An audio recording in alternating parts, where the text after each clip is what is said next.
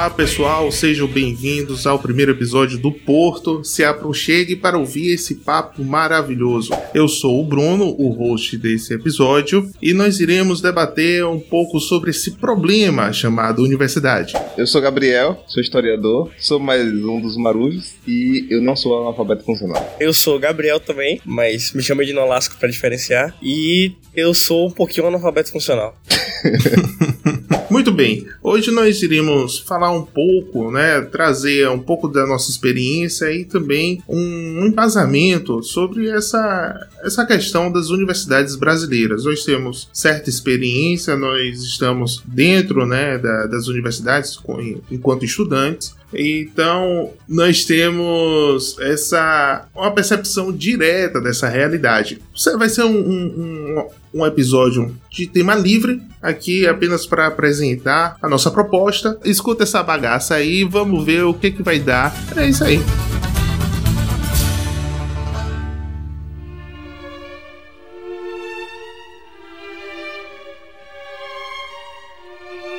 Então, Bruno, a universidade sempre foi um, debate de nossas conversas de mesa, porque não só a universidade, mas a educação, porque nós fazemos parte dessa, desse complexo e alienígena sistema que se chama educação brasileira. Eu acredito que a universidade é um reflexo da cultura educacional que existe no Brasil, porque a leniência que você encontra dentro da universidade, você também encontra nas escolas de base, e isso não é novo. Você, antes da gente começar a gravar, a gente tava batendo um papo assim, mais informal do que, esse, com muitas piadas e tudo mais. Mas você falou uma coisa bastante interessante, cara, sobre o Trivium. So, você fez um paralelo sobre o Trivium e essa o formato como nós temos hoje, a, a universidade, a academia. Traz aí para os nossos ouvintes esse, esse, esse paralelo que você fez, essa comparação. Foi bastante interessante, cara. É, então, o livro Trivium de Miriam Judith, eu recomendo aos ouvintes que leiam. Ele me me lançou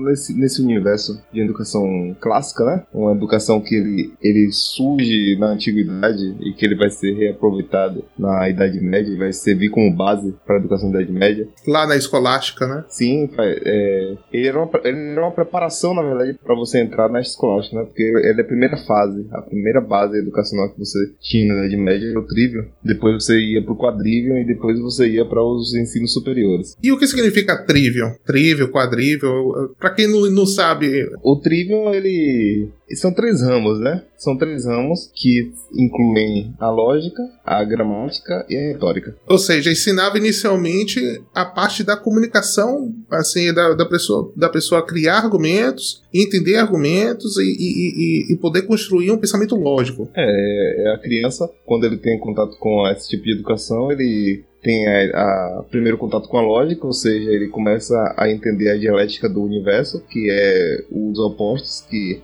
estão em choque em, em constante, tanto pelo dia como pela noite, como pelo frio, como pelo calor, com a fome, a saciez, o, e ele vai expandindo esse, esse repertório dele até chegar na, nas próprias dialéticas socráticas, né, do que é, se, se é bom morrer porque eu não posso me matar. Então, e a criança já vai tendo acesso à lógica, que é o raciocínio Sim. de como se lidar com o mundo. Ele já vai ter acesso à gramática, onde a língua dele vai ser trabalhada, vai ser construída dentro do seu imaginário. Vai ter esse, esse tipo de, de domínio.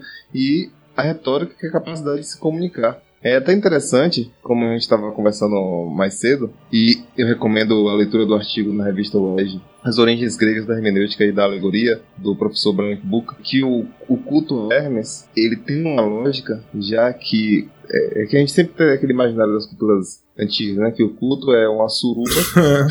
Falei errado.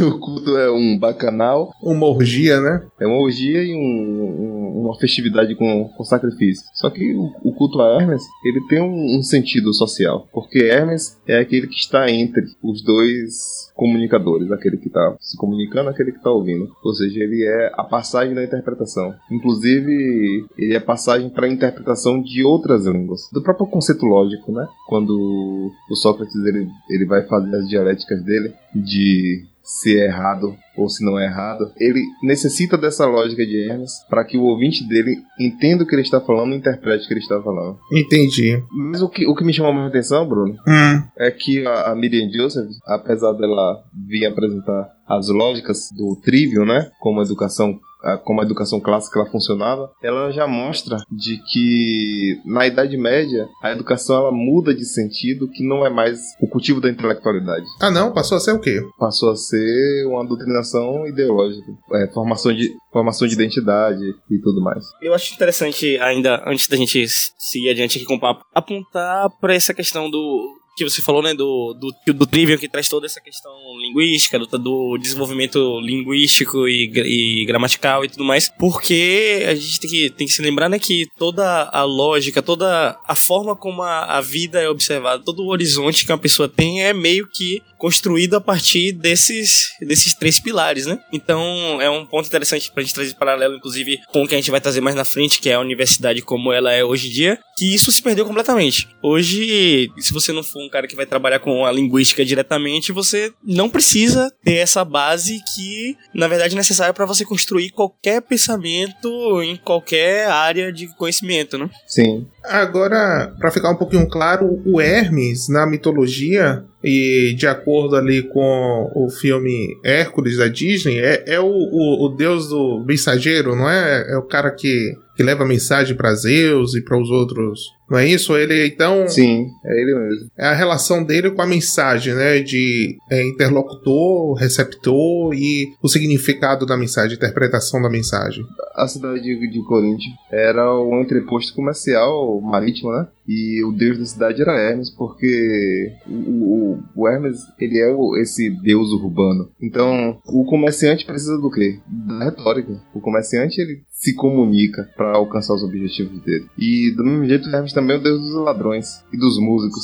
Isso, tem isso também. Pô, cara, agora você me quebrou porque eu já ia falar. Então quer dizer que tem sentido o nome do nosso podcast. Aí você falou que é o Deus do ladrão. Eu falei, pô, não pode. Não, a gente não vai estar associado com esse tipo de, de contraventores, não. Aí você disse, não podcast. é, só se for um não podcast.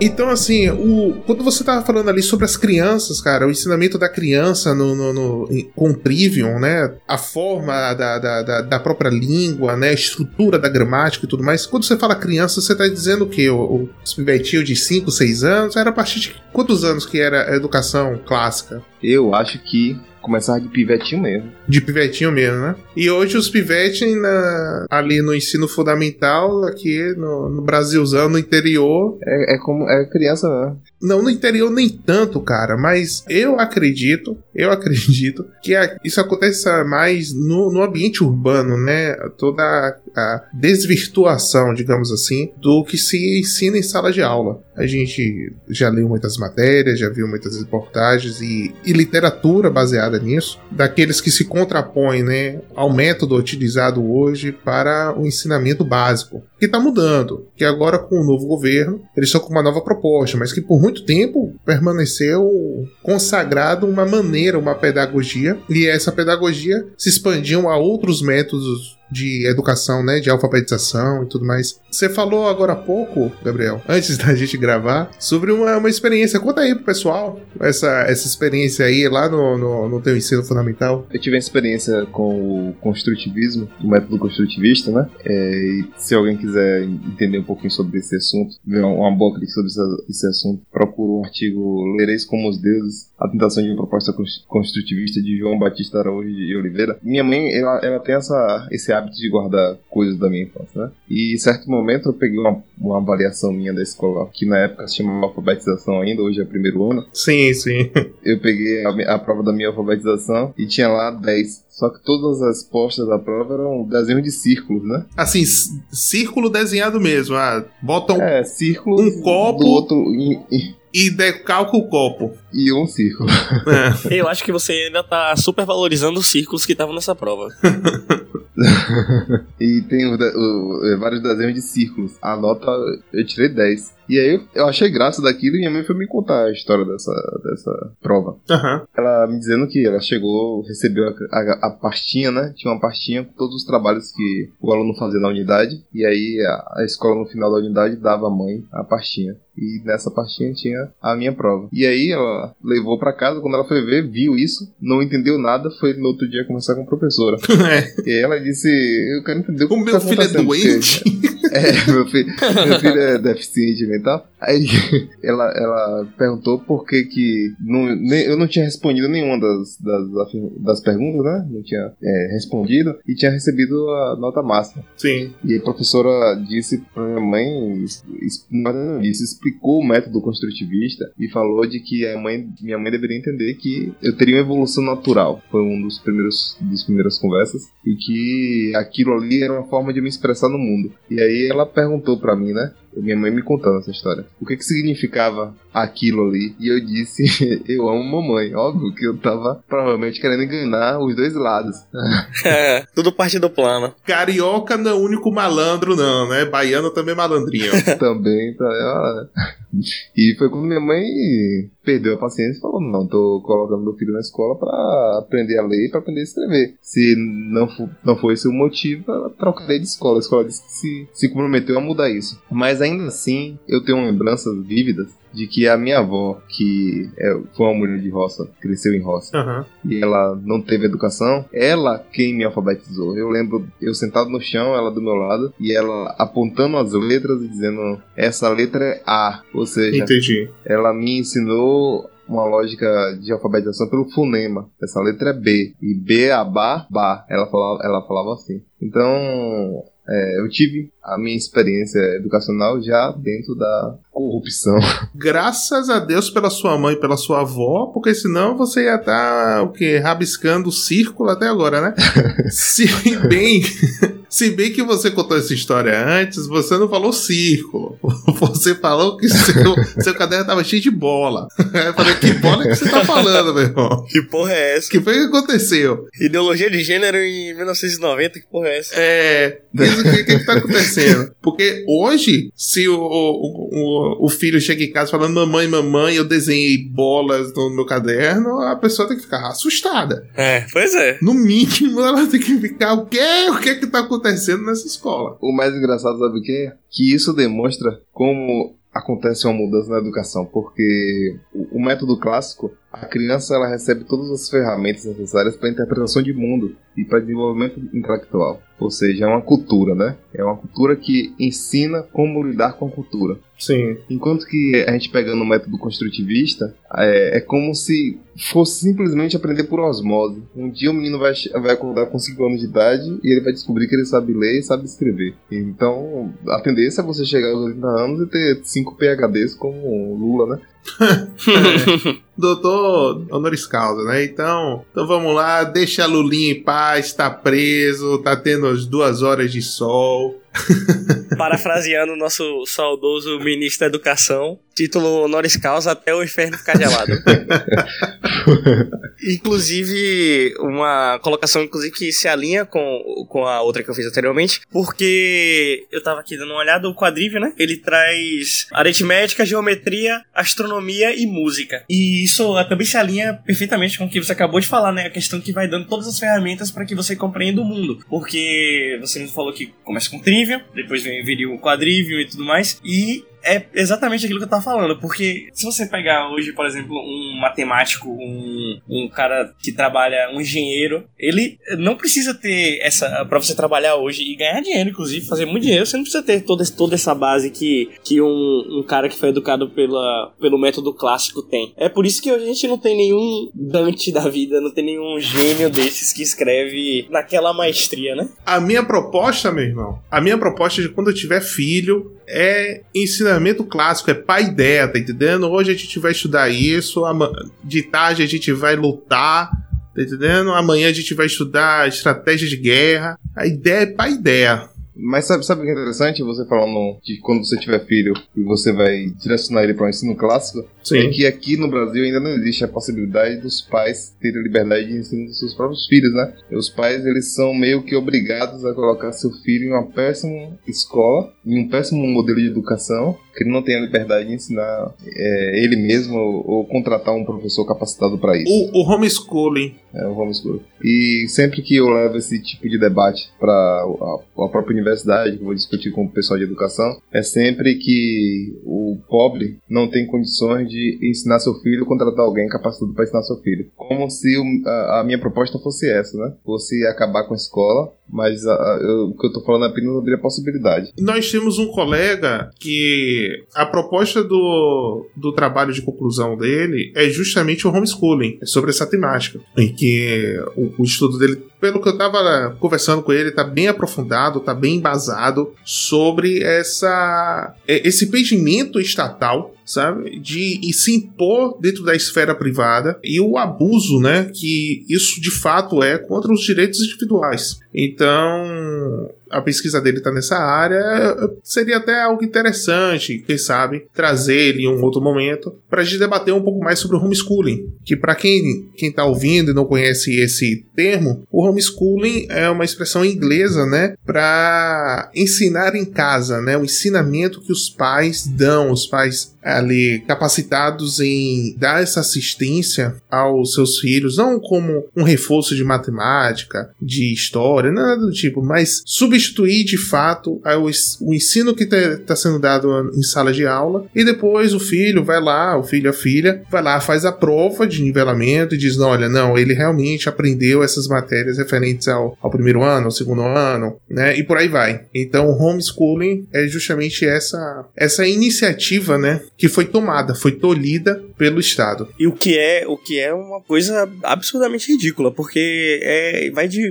contra a, veementemente de contra a, ideia de liberdade, porque justamente a gente aqui não tá colocando que isso, de, que isso deva ser colocado no lugar da, de todo o sistema de ensino, não é isso, mas o Estado permitir que a família, que é o, o, o núcleo duro da sociedade, possa estabelecer os parâmetros para que aquela criança se desenvolva intelectualmente. Lembrando ainda também que, os- que não seria algo aberto e, tipo, totalmente desorganizado, né? Haveriam parâmetros a serem, a serem seguidos ali, talvez algumas provas, não sei, é, Precisamos chamar o Eric mesmo, né, pra se aprofundar e tudo mais, que é um cara que tá desenvolvendo a pesquisa nesse sentido, mas também não é algo solto e, e totalmente desorganizado. Eu, eu acho que é um ponto que precisa ser frisado. Não, teriam parâmetros, como você bem disse, parâmetros ali estabelecidos que o tutorado ele vai ter que garantir que aquele jovem, que né, que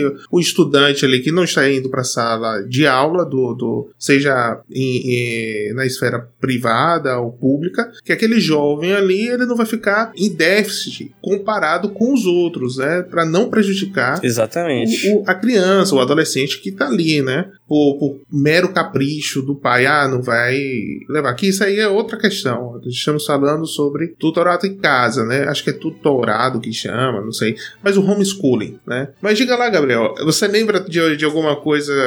Você falou aí do seu ensino fundamental e, e no ensino médio, cara. No ensino médio é que acontece essas coisas. Eu passei o ensino médio todo querendo sair da escola e não podia porque Porque esse país é uma merda. os, os- os pais não deixam, né? E justamente isso que o, o João Batista de Araújo, né? Você tem um sistema que não deu certo e que na, na- nos países europeus, nos Estados Unidos, esse sistema, depois de 20 anos, ele foi visto em déficit, né? Da educação, que é o sistema construtivista. Sim. E aí o que, que eles fazem? Eles começam a reverter o processo, porque eles veem que não está dando. Inclusive ele traz dados aqui de que até mesmo a Suíça ficou com nota baixíssima nas provas de linguagem. A Suíça tão aclamada pela não. Se a Exatamente. gente colocar, colocar vamos virar Suíça, vamos fechar escola, vamos abrir escolas e, e fechar prisões, porque a Suíça tá fazendo isso. Entendi. E mas a, a Suíça pelo menos reconheceu o, o- erro do, do sistema e se modificou, né? Ele se reconstruiu.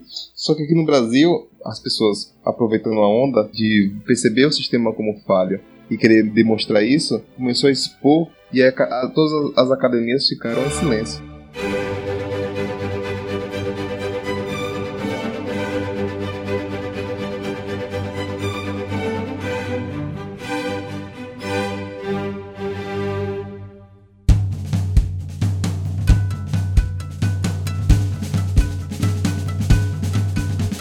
Gabriel, isso que você falou sobre o reconhecimento do erro, que a Suíça reconheceu o erro e que as academias aqui não reconhecem. Cara, eu tava lendo o, o mínimo que você precisa saber para não ser um idiota do professor Olavo de Carvalho, que na verdade não é dele, né? Todo, todo mundo aqui sabe que o livro é né? Quem não sabe tá sabendo agora esse compilado de textos do Olavo e que na parte de educação, caramba, sensacional, ele tá falando, tá descendo o pau em Paulo Freire, tá descendo o cacete na pedagogia do Paulo Freire, que todo mundo conhece como a pedagogia do oprimido, né? Do, do da obra homônima, é, pedagogia do oprimido, e ele trata aqui de estudiosos da esquerda, lá internacional, né? O, pessoas é, da, da parte da educação, né? Do, da pesquisa educacional e tudo mais, e que depois de um tempo esses de esquerda lá fora foram lendo sobre a obra de Paulo Freire, foi entendendo, como você falou, né? Depois de 20 anos, depois de, de 10, 20 anos, o que o cara, putz, grila, o que foi que isso que eu tava falando, né? Que eu tava defendendo,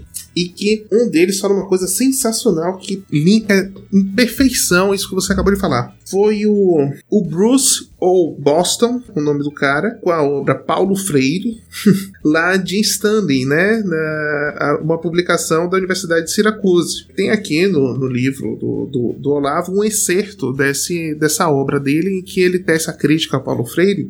Eu, eu peço perdão aos ouvintes, não, não tem como parafrasear e sem perder a, essa, essa, o nexo, né? Sem perder o nexo. Olha só, ele diz assim: algumas pessoas que trabalharam com Freire estão começando a compreender que os métodos dele tornam possível ser crítico a respeito de tudo menos desses métodos mesmo. Ou seja, esse construtivismo, essa forma progressista de se fazer educação, essa experiência de laboratório humano, tá entendendo? Já ah, vamos ver o que acontece, vamos fazer assim, vamos ver o que, é que vai dar ali na frente, tá entendendo? Não vai ser a responsabilidade da gente, vai acontecer daqui a 30, 50 anos, aí a gente vai estar tá morto, já vai estar tá velho, foda-se. Então, assim, os caras criam uma pedagogia para se fazer a crítica de tudo, cria-se um, um, um um pensamento ali na base educacional para criar críticos, revolucionários críticos. Ah, tudo que a gente, a gente escuta falando sobre ah, você tem que ter uma posição crítica senso quanto crítico. isso, é um senso crítico,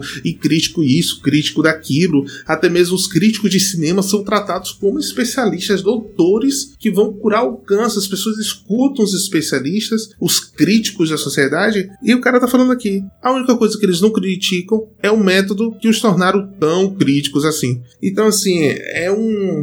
Pô, linkou perfeito, cara, com o que tu tava falando aí. O que linka também com o que a gente tava falando sobre aquela questão do homeschooling e do tolimento da liberdade individual. Porque quando você pensa que, primeiro, você proíbe que o âmbito privado estabeleça os parâmetros ali de desenvolvimento intelectual da criança, e aí depois disso você ainda coloca, você implementa um sistema como esse e que se protege, que é, é, é tipo, é um, é um círculo que vai se fechando ali e que impede que dificulta cada vez mais que saia desse círculo uhum. de qualquer forma possível. É, se torna um ciclo vicioso. Se torna um ciclo vicioso. O professor Lavo de Carvalho, ele foi no podcast, é, eu até recomendo os nossos ouvintes a ouvir o podcast, caso ainda não tenha escutado, lá com o Simulacro Cast, o pessoal, um, uma entrevista primorosa que tiveram com, com o professor Lavo de Carvalho, e ele traz o conceito da dialética negativa, que surge ali na escola de Frankfurt, essa a dialética negativa, que é nada menos do que uma estratégia de você não precisar afirmar nada. Porque no momento que você afirma algo, que você diz assim, não, isso é aquilo, eu preciso defender de fato que isso é aquilo. Quando eu coloco em negativa, eu só estou criticando. Eu só passo a criticar os outros. Eu me coloco acima de todos, porque eu estou além daquele sistema. Eu estou além daquela realidade. Então eu, eu passo a ver a realidade de forma crítica, critico a tudo e ninguém tem como me atingir. E ninguém tem como me atingir. Então fica esses críticos da dialética negativa ficam acima de tudo, só apontando o dedo, falando: "Ah, tá errado, ó, oh, não é assim, ó, oh, não é assado". E fica no ciclo vicioso que eles não conseguem perceber e criticar a si mesmo, né? Não há a possibilidade da autocrítica e de um provável arrependimento de putz, tô fazendo merda. Porque eles vão acabar tendo que descer do pedestal da, da inerrabilidade deles, né? Sim, eventualmente. E, e, e, pensando isso dentro da universidade, o que é muito verdade, é, eu nunca vi um professor dizer que errou. Quando você questiona ele sobre uma coisa, às vezes não é nem com a intenção de, de sujar a imagem dele como um ser moralmente, intelectualmente perfeito, mas às vezes é uma dúvida de uma, de uma fala dele que às vezes não se encaixou muito bem no contexto. Ele não, não admite o erro, não admite a possibilidade de ele não saber. Ele vai utilizar de subterfúgios para que o errado seja você, por trazer aquela ideia. Eu já tive essas experiências de. Não, não é dizendo que eu não erro, pelo contrário, eu cometo muitos erros, mas de sofrer algum tipo de ação da parte do professor por conta de algum tipo de comentário, né? Onde a conversa ela é mudada de assunto, o, o professor cansa você com um discurso de 30, 20 minutos de uma coisa que no final das contas não responde aquilo que você perguntou. É sempre, eu acho que o que você está querendo perguntar é. Eu não sei se vocês já tiveram essa experiência, mas eu escutei, já escutei muito isso. Ah, acho sim. Que você, acho que o que você está querendo perguntar é, não é o que eu perguntei, eu perguntei a. Eu não perguntei o. Eu acho que você está querendo perguntar B, entendeu? Eu chamo, de, eu chamo isso de complexo do Tribunal Trabalhista. Nas audiências trabalhistas, cara, o juiz ali, ele que pergunta, né? Eu falo. Eu não, né? Mas o advogado, ele vai lá, ele vai perguntar alguma coisa para o, o digamos, o funcionário. O juiz, ele reforma, a, reestrutura o, o, a pergunta pro cara. Eu não pergunto diretamente, tá entendendo? Ah, isso aí no seu braço, ah, isso aqui Não tenho como fazer esse tipo de, de pressão psicológica. Eu não, né? O advogado, toda hora tô me colocando na posição de advogado. Deus me livre ser advogado trabalhista. Mas assim, o advogado ali não tem essa ação, né? De fazer a pergunta. É a mesma coisa, por isso que eu, que eu, que eu digo complexo de tribunal trabalhista, porque é a mesma coisa o cara dentro da sala de aula, o professor, escuta e, claro, ele vai tentar. Às vezes a gente não tá conseguindo ser claro e ele vai tentar ajudar. Não, é, nessa, é assim, é assado. Outra coisa é eu perguntar sobre X e o cara me responder sobre Y. Tá entendendo? Eu, eu perguntar, professor, é, é, é isso, é, sei lá, sobre um determinado artigo. Esse artigo diz sobre isso. Então, como é possível fazer uma interpretação diferenciada, né?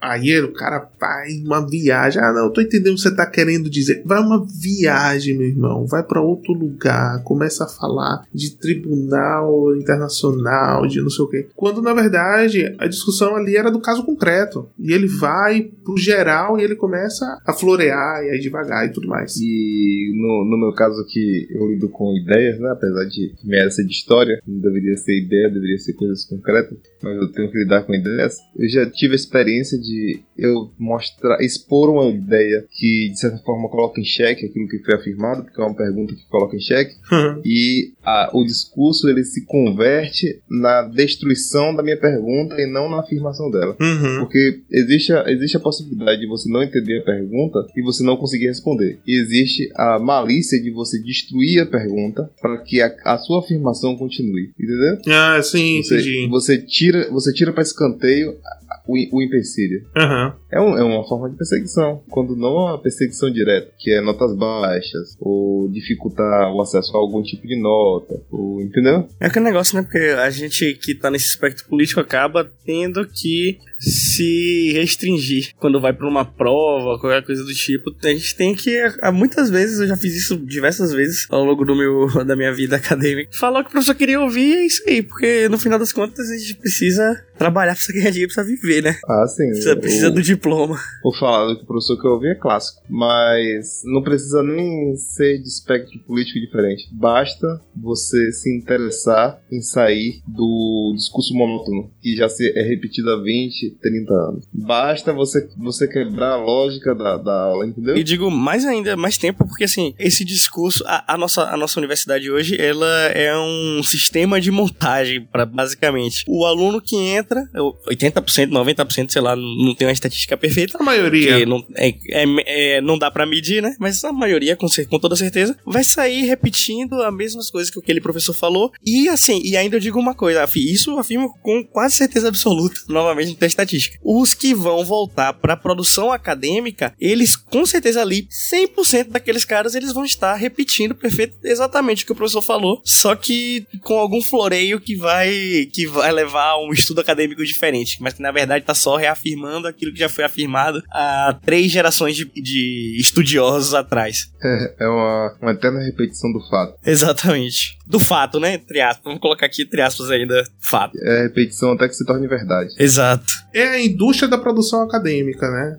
Acaba se tornando uma indústria. Tem o dinheiro lá das bolsas e a pessoa se torna, de fato, um estudante profissional. Não, eu vou ficar aqui na academia produzindo artigos, produzindo textos e ganhando um dinheirinho que não é um dinheirinho ruim, é um dinheirinho bom. As bolsas, né, principalmente bolsa de mestrado, bolsa de doutorado, são um dinheirinho, a depender da área, né? São um pé de meia bem generoso pro cara falar sobre nada, tá entendendo? Pro cara não trazer de fato uma inovação dentro da universidade. É, a minha discussão é essa. A minha discussão em relação às pesquisas, ao âmbito universitário, é inibir, inibir o debate para que se crie atrito, porque é necessário sim ter atrito dentro da universidade, é o atrito das ideias, é o debate, é o debate. Ali a gente está guerreando sem utilizar nossos punhos, como teve turbas no ano passado, 2018, tomando de assalto os corredores das universidades por todo o Brasil, impedindo aqueles que querem, por exemplo, colocar um filme do Olavo de Carvalho, tá entendendo? Colocar o filme do Brasil Paralelo. Não, não, não pode, não pode. Não. Isso é inadmissível para o âmbito acadêmico. E acaba,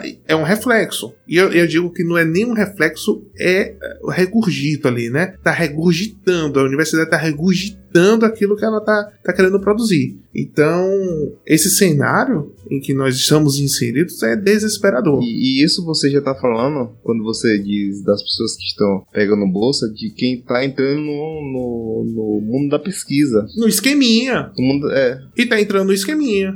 Ou seja, ele tá, ele tá além do aluno comum da universidade. Exatamente. Ele tá, ele tá se aprofundando no universo acadêmico. Ou seja, ele, ele, vai, ele vai ser o baixo claro nesse momento, mas ele tá se preparando para ser a cúpula. Entendeu? É, ele vai ser o próximo professor que vai repetir esse mesmo esquema e que vai criar novos alunos que vão se tornar novos professores, que vai repetir ciclo Exato. que se estende no Brasil há décadas e décadas. E, e aí, infelizmente, para você ter bolsa, para você ter mestrado, para você ter doutorado, você tem que fazer a prostituição, né? Exato. É uma prostituição intelectual. É, exatamente. É um termo perfeito.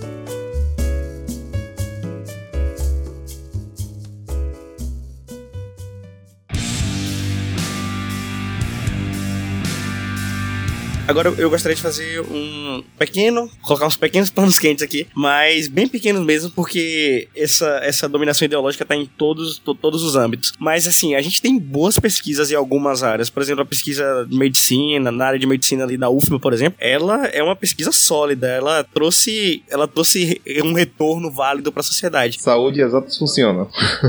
Entretanto, mesmo essa pesquisa, ela tá contaminada por muita ideologia, e eu digo porque eu convivi é, por três anos, três anos não, dois anos, com pessoas que estavam lá ali estudando medicina na faculdade de medicina da UFA, e eu via discutindo o tempo inteiro política aqui, como a gente tá conversando agora, como é isso. Mas ainda assim existe alguma produção. Agora, quando você vai pra área de humanas, a produção não passa dessa punheta ideológica que a gente tá falando aqui. É a repetição da repetição da repetição da repetição. E acabou. Não tem nada de inovador, não tem nada, nenhum retorno válido para a sociedade. Muito pelo contrário, o retorno é extremamente danoso para a sociedade, como a gente tem visto, e é isso aí. É, é uma vez que eu perguntei pra um conhecido meu que faz medicina na UFBA, por que, que a pessoa tem que ter um estudo como soci sociologia da saúde, sabe? Qual a necessidade de você ter uma sociologia do direito dentro da universidade, né? Mas é, é, aí eu, eu vou pro contraponto. Eles falam tanto, eu falo isso porque eu escuto, então é a minha realidade, a realidade de outra pode ser diferente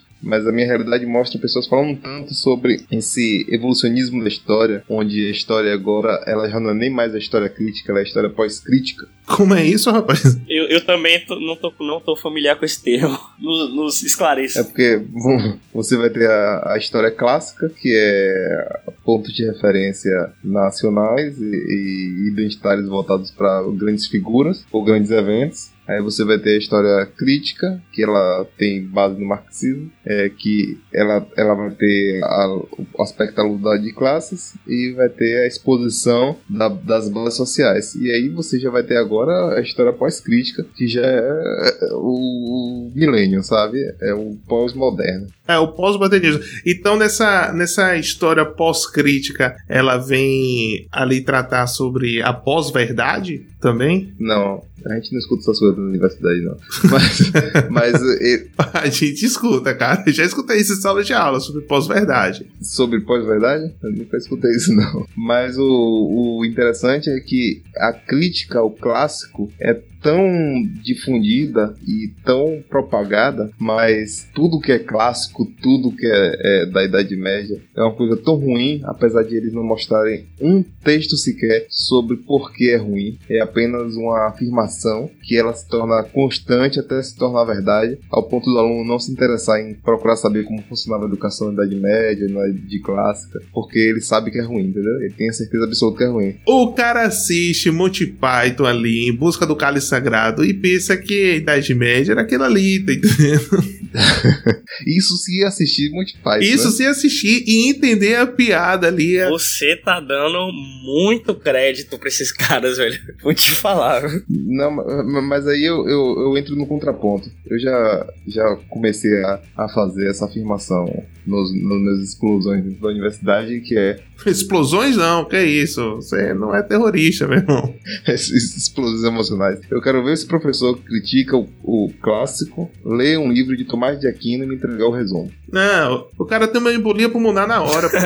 Ele não vai conseguir respirar direito. Não vai, não. A lógica da, da, da universidade é, medieval é extremamente sofisticada. A questão disputata, que é você expõe o problema a gente ainda tem isso, né? A gente tem que descobrir o problema, a gente tem que expor o problema. Depois que você expõe o problema, aí você vai começar a trazer pessoas que falam sobre o problema e você começa um diálogo com essas pessoas que têm um problema. Então você levanta os pontos dessa, desse indivíduo e você debate sobre os pontos do indivíduo, depois muda para outro e vai fazendo isso. Sim. É um vai e vem até que você constrói sua própria conclusão. É um esforço intelectual ali, né? É um esforço intelectual absurdo. Ler, ler Tomás de Aquino é complexo. É mais difícil do que ler a Ilíada. O cara fica desesperado, né? Fica desesperado com a linha de raciocínio do cara. Meu Deus, ele vai chegar aonde aqui? Como é que é isso? sim, sim. E ele, e, de certa forma, você, você tem a exposição da ideia, né? Do outro. E aí, é, é, outro exemplo, você vai pegar a disciplina de educação. O ensino jesuíta é extremamente batido como algo que foi ultrapassado. Mas até agora eu não vi uma linha sendo apresentada sobre como era o ensino jesuíta. eu realmente eu não sei como era o ensino jesuíta, apesar de saber que o ensino jesuíta era muito ruim. Correndo o risco de não conseguir patrocinador para esse episódio, talvez para os futuros. Ah, o ensino dos jesuítas era ruim, mas eu só vejo o índio falando português aqui no Brasil, viu? é, é, bem simples. Por que, que, a gente não tem mais um Machado de Assis? Por que a gente não tem mais um. A, a nossa literatura é reflexo, né? A única discussão sobre Machado de Assis se ele era negro, se ele era branco, e, e clarearam a foto no Photoshop para dizer que. É, é o único debate. É o único debate que tem sobre Machado de Assis. É isso agora. E aí tem, outra, tem uma outra questão também, que aí também não, não quero entrar muito nesse, nesse tema, mas é, um, mas é relevante para essa discussão da gente. Desembuche, da, da educação brasileira, que é a questão da ditadura militar. Que depois da ditadura militar, a partir da ditadura militar, na realidade, perdeu-se completamente a produção de valor, pelo menos, porque hoje, toda, até hoje, 30 anos depois do fim da ditadura militar, a toda a nossa literatura brasileira é baseada, todo o imaginário da literatura brasileira é sobre a ditadura militar e sobre consequências da ditadura militar e sobre isso. E não é bem assim, sabe? A, a literatura, ela deveria representar de alguma forma o contexto que a gente está vivendo, né? No mínimo. O mínimo que você se espera. E não é o que a gente vê, né? Que aí entra um pouco nisso que você tava falando. Dentro da ditadura militar, a gente vai ter expoentes intelectuais de altíssima qualidade, um dos exemplos é Nelson Rodrigues, que mostra o cotidiano brasileiro, mas que são silenciados. Mas esse, a, a, a, enquanto a educação clássica funcionava, a gente estava produzindo o Nelson Rodrigues, estava produzindo Machado de Assis, estava produzindo aquele escritor baiano. É, como é que eu esqueci o nome do escritor baiano? ah, que isso? Caralho, que podcast é esse? É. ah, caralho, esqueci o nome dele também. É. Meu Deus. É... Ah, meu Deus do céu, cara. Jorge Amado. Jorge Amado, Jorge Amado.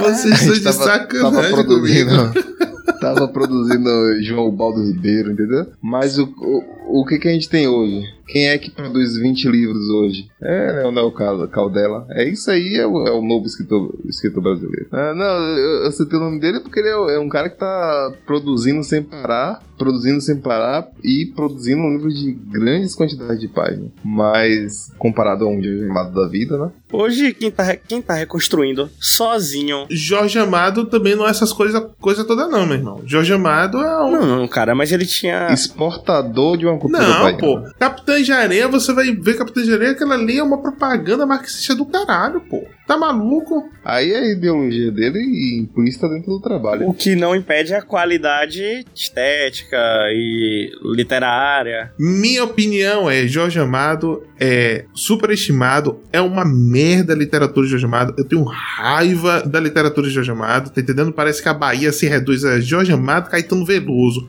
e Gilberto Gil. Isso é uma merda, tá entendendo? Não, eu, eu acho João Baldo Ribeiro muito superior que Jorge Amado. João Baldo Ribeiro é um comunista mas eu gosto, eu gostei do livro Viva o Povo Brasileiro, por exemplo. Tá entendendo? Que é outra propaganda comunista, aquele livro. É, a gente vai, a gente vai ter ainda. É... Mas eu gosto da literatura do cara. Uma esquerda inteligente no passado, como, por exemplo, o Guimarães Rosa. Diferente lá do Antônio, Antônio Calado, tá entendendo? Que escreveu Quarup, que é outro livro de.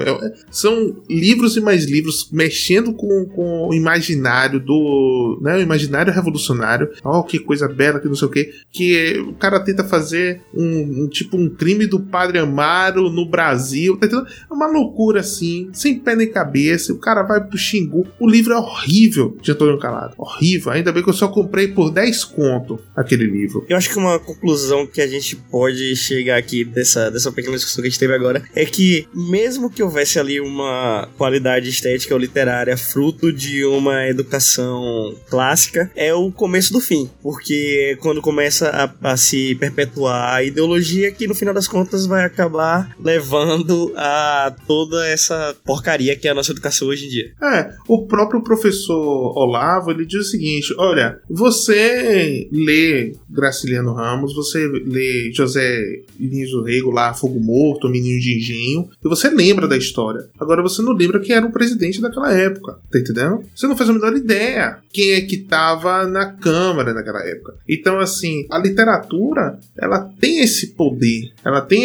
esse poder de propagar as ideias ali que estão imensas no imaginário do autor e passa para os seus leitores e aquilo ali se perpetua como se fosse algo que de fato sempre foi, sempre existiu no país, quando na verdade é toda uma engenharia, toda uma construção, toda uma, uma revolução educacional para criar essa, essa sensação, né? É, essa ilusão de que, não, isso aqui que é a literatura nacional, isso aqui que é o pensamento nacional. E esse poder da literatura, ele tá muito claro, novamente trazendo aquela discussão que eu falei da ditadura, quando você percebe que ao longo de muitos anos, algo que está sendo quebrado agora por Olavo e pelos seus alunos. alunos, é aquela ideia do revolucionário comunista herói, né? Que ele é o, o, o cara que tava ali para garantir a democracia das pessoas, para as pessoas e que tava ali para garantir a liberdade das pessoas, quando todo mundo sabe que porra nenhuma, né, na realidade. Era, era, só, era só um cara querendo botar uma ditadura diferente, digamos assim. Mas isso demonstra muito bem esse poder da, da literatura como na construção do imaginário do povo, né? Uhum. E é interessante também que é a deficiência de, de hermenêutica é tanto que a pessoa ela lê ao mesmo tempo que ela está tendo contato com a realidade, ainda que a realidade demonstre o contrário daquilo que foi lido, o importante é o que foi lido e não a realidade. Sim. É, é impressionante é, é você ver alguém lendo, por exemplo, o Manifesto do Partido Comunista e você tem 200 anos de história em relação ao o Manifesto do Partido Comunista e você teve experiências sobre o Manifesto do Partido Comunista, mas aquela pessoa está lendo como se fosse escrito ontem, como se falasse sobre a realidade dela e de como se a realidade descrita naquilo é a realidade verdadeira e não a realidade que ela vive. E, e ela esquece toda a memória histórica. Não, é que é isso, que ela esquece toda a memória histórica envolvendo naquele livro e não tem a capacidade hermenêutica de, de perceber de que o proletário já no, no, no, não é o mesmo proletário que Marx estava escrevendo e a realidade realidade é a mesma realidade em que foi escrito e o mundo dela já é completamente diferente, mas ela consegue enxergar os mesmos padrões na realidade dela, ainda que a realidade dela demonstre o contrário. Que o que é interessante também salientar é que mesmo que tivesse sido escrito agora, nesse momento, você, se, se você é um cara que tá um pouco mais preocupado com toda essa discussão e tudo mais, você, você nota que é uma peça de propaganda, que tem toda uma questão ali política de, de tentativa mesmo de, de ganhar mais poder. E é, é possível. De convencimento. É, de convencimento. É, tipo, mesmo, mesmo que fosse escrito ontem, eu ainda tenho alguns meios que podem distinguir aquela literatura da realidade. Mas as pessoas preferem usar essa, essa lente ideológica e ignorar a realidade no máximo do máximo, absorver a realidade através dessa lente. É uma dissonância cognitiva, né? É uma dissonância cognitiva. É a pós-verdade, né? É, uma total disruptura com, com a realidade. Eu participo de um curso de extensão na, na, na UFBA que é Direito, Literatura e Cultura. Eu fui, eu me interesso por esses temas, e eu fui, e tem sido até debates interessantes. Tem pessoas lá que trazem de fato colegas é, também de graduação, como professores, o pessoal até de fazendo o doutorado estão participando. Tem alguns posicionamentos, eu não sou o bambambam, bam, bam, mas eu, por exemplo, não, não saio de, por exemplo, pô, a gente debatendo teatro grego, cara, a gente de, debatendo ali Antígona e do nada eu recomendo a leitura de quem, quem ainda não, não, não leu essa, essa peça grega. Muito bom mesmo. Né, e a, toda a trilogia, né, é muito boa. E lá ao falar de Creonte, ao invés de, pô, tô no curso de direito, vamos falar aí sobre a lei ali estatal contra o jus natural, né? Vamos falar sobre esse, esse conflito entre o costume de um povo e uma revolução jurídica, né? O rei chegar e falar, não, não vai fazer mais isso, apesar de ter sido feito há centenas de anos, digamos, né? Há tanto, tanto tempo atrás. É um conflito que é um conflito muito é, atual, que é o inclusive. conflito de fato do direito, né? Até que ponto o direito pode ir e o que que qual é o objetivo do direito? Não, as pessoas começaram a debater sobre o patriarcado e o machismo do rei Creonte para com a sua sobrinha Antígona. Eu falei, pô, pelo amor de Deus, gente. Vai pra puta que te pariu, viu? Na moral. Eu não tô saindo mais cedo do trabalho para poder chegar lá e ficar debatendo sobre machismo. Isso eu faço no Twitter se eu seguir, sei lá, o, o Quebrando Tabu, tá entendendo? Durante o trabalho. É, no meu horário de almoço, tá entendendo? Porque eu sou um empregado exemplar. Então, assim. o, o, o, caso todo, o caso todo é, pô, gente, há lugares e lugares. Há observações e observações a serem feitas. Não é porque você tá aqui com a, a palavra, não, vou, vou falar sobre isso, que eu vou discutir sobre aquilo que dói meu coração. Não, a gente vai discutir sobre esse tema proposto, né? O tema é discutir Antígona, é o conflito dentro de Antígona. Aí os caras já começam a fazer uma extrapolação. E não é por eles apenas, não. Porque eu li um, um, um livro junto com, com Antígona, eu li um, um livro de apoio que foi uma tese de uma tese de doutorado o nome é Teatro Grego, Tragédia Comédia. Agora esqueci o nome do autor, eu posso postar, colocar na observação do, do podcast. O cara, ele tava falando e tava falando sobre o patriarcado, né? Sobre o poder do pai, o poder da mãe, a representação da mãe, como a natureza, como a própria terra e que não sei o que. Então ele, o cara já começa com essa imagem de Gaia, talvez? É, não é bem Gaia, porque Gaia é mais indo lá pro, pro lado oriental, se não me engano. Mas essa pegada, né, de que a terra ela é mãe porque ela gera a vida. Nasce as árvores, nasce os frutos, tá entendendo? E dos frutos vem os, todo o ciclo, né, a cadeia alimentar. Então é a própria terra, né, e depois o corpo volta à terra. Então, é tipo, é o, o, o útero, né, tanto nisso quanto no fim, por aí. Então o cara começa a fazer esse tipo de elocubação, elo, elocubação, começa a caminhar por esses por, por esses, esse, essa linha de raciocínio e a galera vai. A galera vai. Então começa a falar de machismo, começa a falar sobre a opressão do patriarcado, começa a falar sobre sociedade capitalista. Pô, sociedade capitalista na, na, na, na Grécia Antiga, porra. Você tá maluco? Isso desvirtua, desvirtua completamente a discussão que deveria estar sendo gerada ali na, naquele âmbito, né? Que é um, afinal de contas é uma faculdade de direito, é um grupo de estudos de uma faculdade de direito. É, não, cara, Leitura semiótica do, do documento. Foi. É, é, é uma loucura. É uma loucura, assim, tá entendendo? É, eu, às vezes, dentro lá do curso, eu vou puxando, tipo assim, ah, legal você ter falado isso, vamos pra cá, tá entendendo? Porque o professor é um bom. É assim, eu, ele é de esquerda também, mas é um bom professor. É o professor que na aula ele falou o seguinte: olha, todo mundo tem direito a opiniões diversas, opiniões diferentes, e aqui a universidade é o ambiente para ter as discussões. Eu falei, porra, um cara de esquerda lúcido. É um renovo, né? Tipo assim, porra, um cara de direita, não, um cara de esquerda lúcido, é um cara que quer debater ideias. Você tá falando isso e eu escutei de uma doutora que ela citou a Odisseia e, tra e tratou Ulisses Odisseu Ulisses, como o macho que sai de casa e a mulher é obrigada a ficar cuidando do lar. Ele pode sair pelo mundo, pode. Pode quase morrer. tutorial, tutorial de como fazer uma interpre a interpretação mais pobre possível de uma obra, tá ligado? Não, é, é você, é, um, é uma doutora em história, cara. O homem pode sair pelo mundo comendo quem quiser, fazendo o que quiser, e a mulher é relegada ao interior da casa, do conservadorismo, esperando pelo marido. Só que, cara, hermeneuticamente isso é um absurdo. A não ser que seja através da leitura da semiótica, né? O que importa é como você lê, não como diz o documento. Sim. e historicamente é totalmente congruente. É, perde todo, todo o propósito do livro, que não é esse, né? Que se fala sobre os 400, os 400 anos de silêncio da Grécia. Pois é, rapaz. É, eu não li, então. então. É, fica aí a dica de leitura para a semana seguinte, a Odisseia. Um livro pequeno, rapaz. Os três dias o cara mata. Mata, mata e morre. Ensina versos brancos aos seus filhos.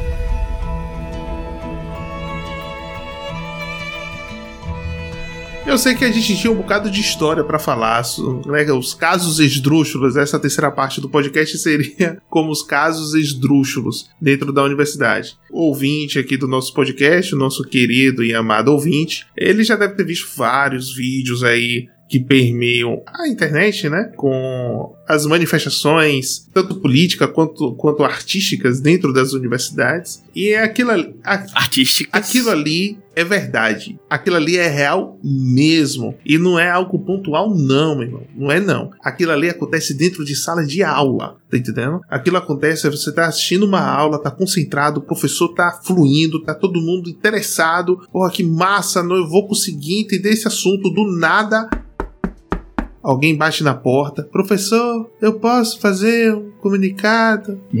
é que aí o professor fica de mãos atadas, porque se ele fala não, aí começa toda uma perseguição do professor, do professor. Porque eu ouvi, por exemplo, de uma colega, falando de um professor de constitucional, essa colega disse o seguinte para mim: Eu tô querendo não dar nome aos bois, mas essa colega eu nem lembro o nome dela mesmo. Ela falou o seguinte: Ah, esse professor, ele é legal, mas lá uh, no outro campus de Ondina, porque eu sou do BI, que é o bacharelado interdisciplinar, para quem não conhece. Que é a pior merda que já aconteceu na faculdade, na Universidade Brasileira. Queria salientar.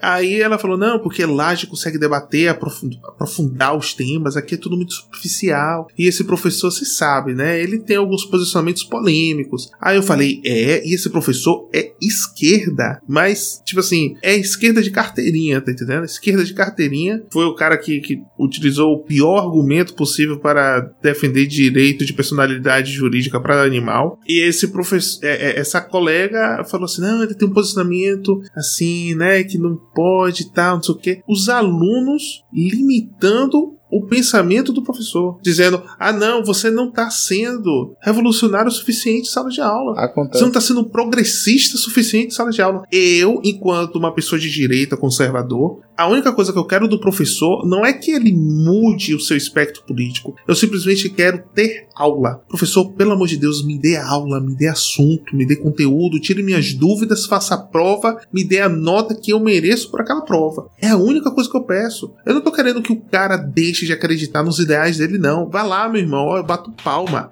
Vá lá, isso aí, show de bola. É, é, como dizem, como diz todo episódio especial de eleição da revista eletrônica semanal de uma rede de emissora aí famosa, né? Aos domingos. Diz, é o show da democracia. Então, se é o show da democracia, professor, isso mesmo, seja de esquerda, eu tô pouco me lixando. Eu simplesmente quero que você não fique gastando o tempo da aula para colocar tentar me convencer. Tá? Eu não tento te convencer, tu não tenta me convencer, vamos falar sobre o assunto. Ponto final. Inclusive, quem ensina marketing, ensina marketing de verdade, né? Como um personagem histórico que tem relevância. Não o Marx Moisés que abriu o mar vermelho da educação e. Da educação não, da, da, do conhecimento. O único mar vermelho que Marx abriu foi dos litros e litros de sangue derramado pelas chacinas mundo afora baseadas na sua doutrina. É o único mar vermelho que ele abriu. Mas sim, aí essa colega peguei pesado, não foi? Pegou. Pegou pesado. Ah, ah, mas é verdade. Pô. Pegou pesado, mas é verdade, exatamente. É verdade, pô. Não, eu já tô cansado de, de ouvir mentira dentro de sala de aula, eu não vou ficar falando mentira aqui no, no podcast. Quem não acredita em mim, problema. Problema. Você tem uma ferramenta, a melhor ferramenta do mundo se chama Google. Ó, Google, me patrocina aí, viu? A melhor ferramenta do mundo. E você fala assim, isso é verdade? E o Google fala, é, meu filho, é verdade, tá vendo? Se fodeu. Então, assim, a colega queixando porque o professor, ele, ele era, ele não era progressista suficiente na causa LGBTQ. Ela começou a falar todas as siglas do LGBTQPH plus 2Z, que... Na 53 terceira você já não tava nem ouvindo mais. Eu não quero aqui, eu não quero aqui correr ao risco do que o STF lá, por ativismo judicial, disse que seria um crime inafiançável. Que é um bom tema pra gente tratar futuramente, inclusive. Justamente. Eu gostaria de chamar o, o Evandro Pontes, que tá adoidado aí pelo Twitter, participando de tudo que é podcast. Evandro Pontes, vem pra cá, Evandro Pontes. Eu quero conversar contigo, cara. Tu é muito gente fina. Então, assim, eu não quero correr esse risco. Eu não, não, não vou opinar a, a respeito disso. A única coisa que eu tô falando é o seguinte: que ela super militante, super militante dos direitos desse grupo em específico, ela exigindo que o professor tivesse o posicionamento igual dela. E ela tava me confidenciando isso e eu tava fazendo de João sem braço, tipo, poxa, é mesmo? E ela pensando que era super de esquerda, eu falei, pô, não acredito, o cara é assim, pô, não sei o que, né? E por dentro eu tava dando risada. Pra você ver a, a, a noiada, essa,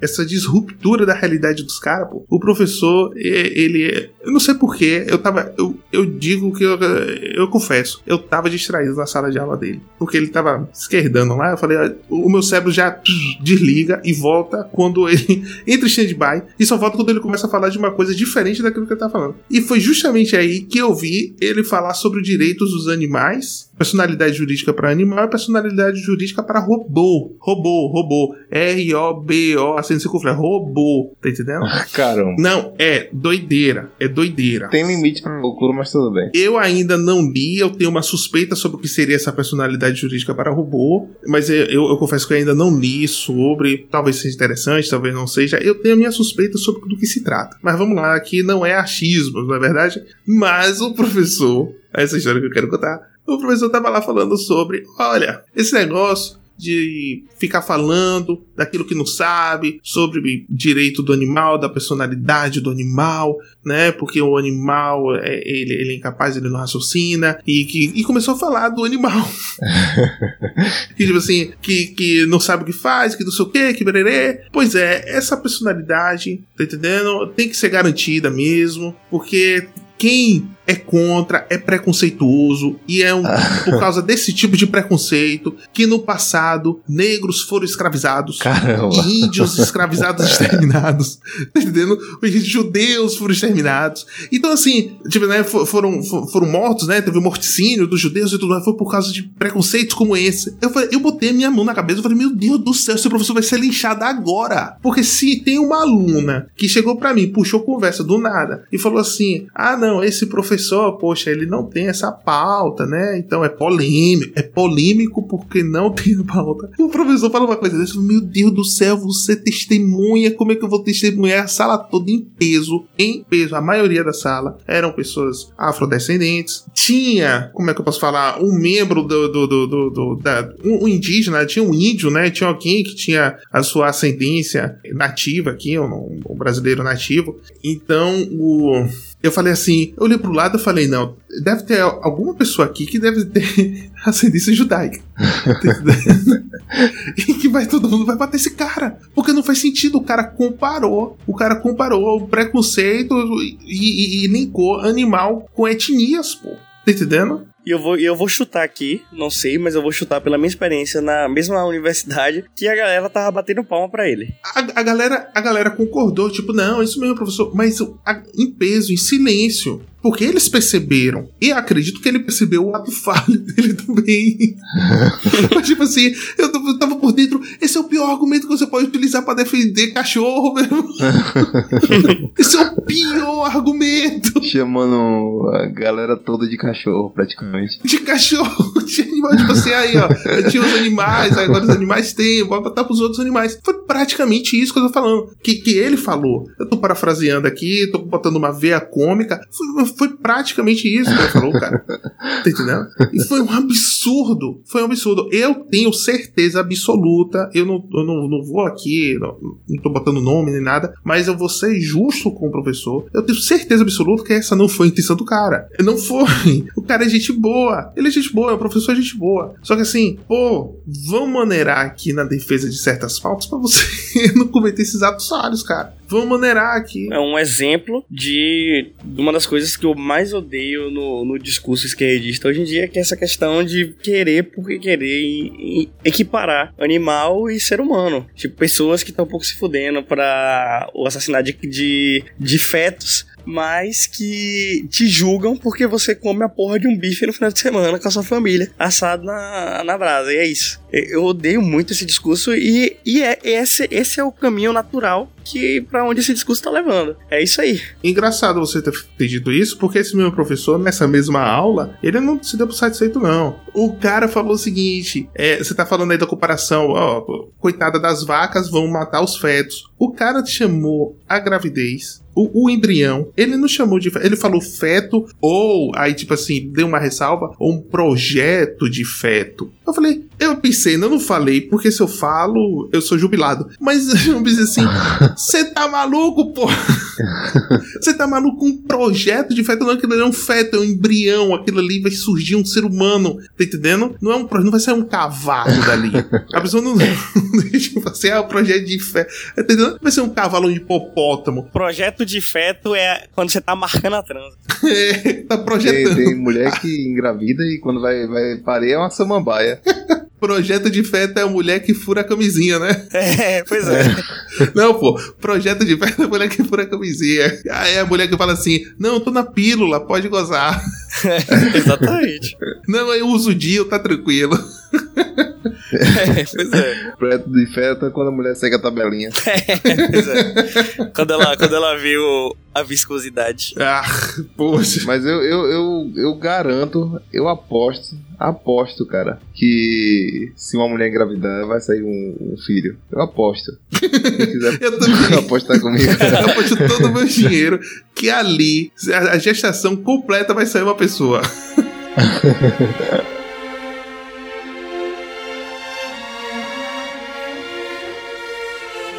E uma, uma outra coisa também que eu, que eu me recordo que eu me recordo bastante, que a gente estava discutindo nazismo, não era nem comunismo eh, nesse momento, e a gente entrou na discussão sobre a juventude hitlerista. E que assim, a juventude hitlerista era uma parada extremamente importante, principalmente para controle social, né? Porque era, era como o Estado, um, uma forma do Estado estar ali naquele núcleo familiar que poderia de alguma forma representar um, Sim. uma resistência, né? É claro. A, a opressão. E, e aí eu, eu não falei dessa forma porque eu era um jovem estúpido, mas eu, eu me recordo perfeitamente que essa, essa era a linha de pensamento, mas me faltava as ferramentas linguísticas para expressar dessa forma. Faltou o trivial, faltou o trivial. É, e eu fui, eu, exatamente. E eu fui ridicularizado pela professora, sério, tipo, ridicularizado. Ela virou a cara e foi conversar com outro aluno, foi nesse nível. E assim, e apesar de não ser necessariamente o tema ali não ser necessariamente o comunismo, mas é, é, interessante a gente trazer essa questão porque esse método também foi utilizado em contextos comunistas, né? Porque a família, como, como eu acabei de falar, é um forte núcleo ali para início, o início de algum de algo, né? Contra aquela contra aquele poder do Estado, porque existe um poder ali mais relevante. E, e é isso, é esse tipo de coisa. Quando você tentava trazer algo que era que fugia à narrativa, o tempo todo todo você era barrado. É as histórias que a gente escuta o tempo inteiro. Se você é um cara de direita que segue, segue Instagrams ou Twitters de, de, de direita, você vai ver milhares e milhares de histórias dessa, mas é, é, esse é o padrão da educação brasileira, né? Sem contar também uma, uma outra história com outra professora na universidade já, que inclusive essa professora era muito parecida com essa, com essa professora que eu tive no ensino médio, tanto em postura quanto visualmente. É um negócio impressionante. Isso. Ela. Era o Doppel doppelganger, doppelganger, é, né? Não, eu fiquei, fiquei realmente impressionado, porque era realmente muito parecida, velho. Ah, tava tendo. Estavam rolando muitas manifestações na época, não me recordo agora exatamente qual, qual era a motivação. E aí a professora lá dando o seu discurso na aula, aquele negócio que você falou, né? Me dá porra do assunto. Não me convence de nada, não quero ser convencido, só quero que você me dê o assunto pra fazer minha prova e ganhar meu ponto e sair daqui. Ela comigo, tentando convencer a turma, falando lá no seu discurso sobre como era engraçado que quando havia manifestações manifestações, quando havia manifestações da direita, nada era destruído, mas na quando qualquer coisa da esquerda não. Oh, por que será? Que com certeza tinha gente infiltrada, com ah. certeza tinha gente infiltrada, porque limpando a rua. Mas, mas aí Aí ela já sabia da minha orientação, né? Porque eu não tenho, eu não tenho papas na língua, eu, eu não consigo me segurar, eu fico me, me tremendo quando eu fico, eu fico puto de verdade com essas o cara coisas. é epilético. Ele escuta esse ataque epilético. É, não, é sério. Tem um amigo meu que é super controlado e também é bem à direita que ele se acaba da risada quando a gente tava em aula e acontece esse tipo de coisa. O cara tem papo língua, tem padre. Aí eu levantei, ela já sabia do meu, ela já sabia do meu, do meu posicionamento, né? Aí eu levantei minha mão pra falar e ela me deixou lá moscando, morgando, morgando, há minutos e minutos, até que esse meu amigo, que era um cara mais discreto, levantou a mão. Aí quando ela deu a voz a ele, ó que filha da puta. ele falou: Ah, não, não, ele tá tentando falar aqui. Aí, aí ela me deixou falar, né? Aí eu falei: Professora, a senhora já não parou pra observar que talvez, não sei, não sei, talvez, só talvez a sua ideologia provoque esse tipo de, de, de postura em uma manifestação? Porque. Tu passou da matéria? eu Não, não, perdi passou no outro semestre. é, eu, eu nunca nem tinha me atentado a esse detalhe. Mereceu. Nunca nem tinha me, nunca nem tinha me, me atentado a esse detalhe. E aí ela fez todo aquele, aqueles rodeios padrão do, do esquerdista e tudo mais. Mas é esse o ponto, tá ligado? Tipo, a ideologia fomenta esse tipo de postura, mas a, a, a, aquele negócio que a gente tava falando da lente ideológica que a pessoa coloca. Ela não vai observar a realidade Fica de acordo com a realidade. Ela vai observar a realidade de acordo com que ela, com que ela tá. com que ela aceitou como verdade através da sua ideologia. Exatamente. E é isso, minhas histórias são basicamente essas. Então tá certo. Tem mais, né? Tem claro, mais, mas... mas... deixa pro Já próximo tá episódio, é.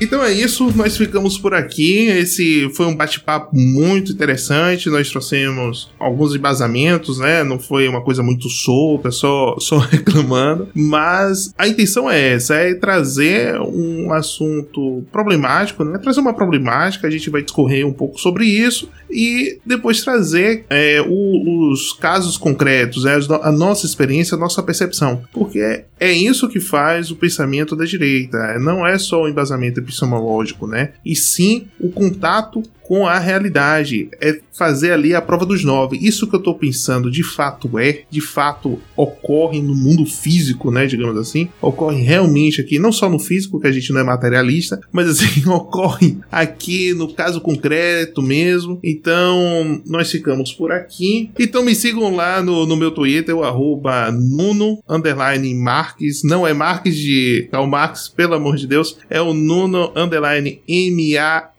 M-A-R-Q-S. Temos a gente filtrado, viu, Gabriel? Isso, isso. E eu sou barbudinho, eu sou barbudinho. Mas sou da paz. Aí que tá o perigo. Ó, temos um agente infiltrado, com certeza. Agora o cara. Descaradamente.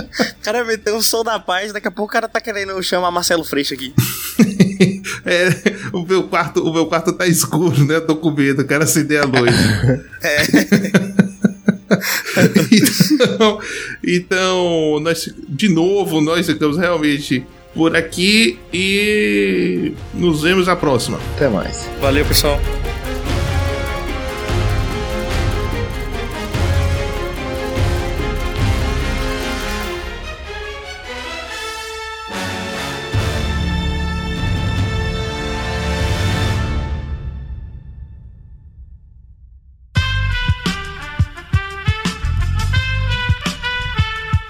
Podcast foi editado por Aerolitos Edição Inteligente.